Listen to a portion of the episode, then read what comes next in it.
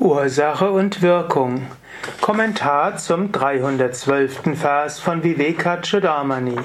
Shankara schreibt, wenn sich die Wirkungen entfalten, kann man beobachten, dass auch die Samen und die Ursachen zunehmen und gedeihen.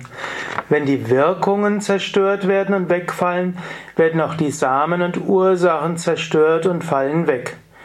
Darum kontrolliere die Wirkungen. Ja, da ist oft die Frage, was ist zuerst, Henne oder Ei? Und sehr ähnlich kannst du auch fragen, woran sollte man zuerst arbeiten? Sollte man daran arbeiten, die Negativitäten zu überwinden? Oder sollte man daran arbeiten, die Unwissenheit zu überwinden? Soll die Ursache von allen Problemen ist die Unwissenheit. Wir können natürlich sagen, wir arbeiten jetzt an der Unwissenheit und indem wir an der Unwissenheit arbeiten, fällt auch, fallen auch die Wünsche und die Verhaftungen weg. Oder wir können daran arbeiten, die Wünsche und die Verhaftungen zu überwinden und dann verschwindet die Unwissenheit. Also wenn du zum Beispiel feststellst, du bist leicht reizbar, jetzt kannst du zwei Sachen machen. Du kannst probieren, bewusst Gelassenheit zu entwickeln oder du kannst probieren, dich nicht zu identifizieren und du kannst probieren, die Unwissenheit zu überwinden. Zum Beispiel, dich ärgert immer, wenn Menschen unordentlichen Schreibtisch neben dir haben. Jetzt könntest du zum einen sagen, ich bin das unsterbliche Selbst und ich bin das Selbst in allen Wesen, ich bin auch das unsterbliche Selbst in denen, die den Schreibtisch nebenan unordentlich haben. Damit überwindest du die Unwissenheit und damit hörst du auf mit der Identifikation mit diesem einen Menschen, der vielleicht einen besonderen Ordnungssinn hat.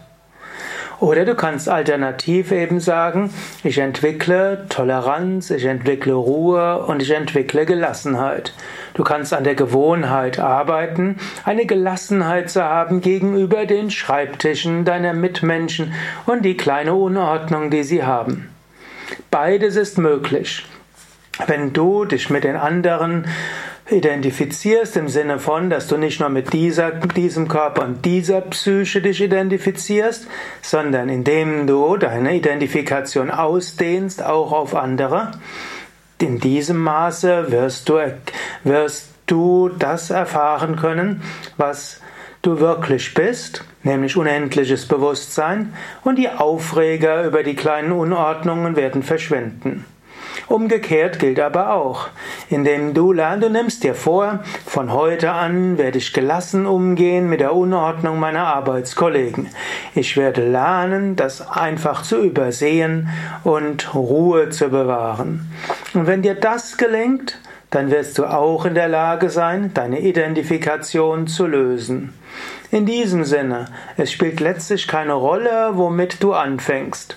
Willst du die Unwissenheit überwinden zuerst und die Identifikation überwinden oder willst du zuerst Verhaftung, Emotionalität und Wunsch überwinden? Beides funktioniert. Überlege selbst, woran willst du arbeiten?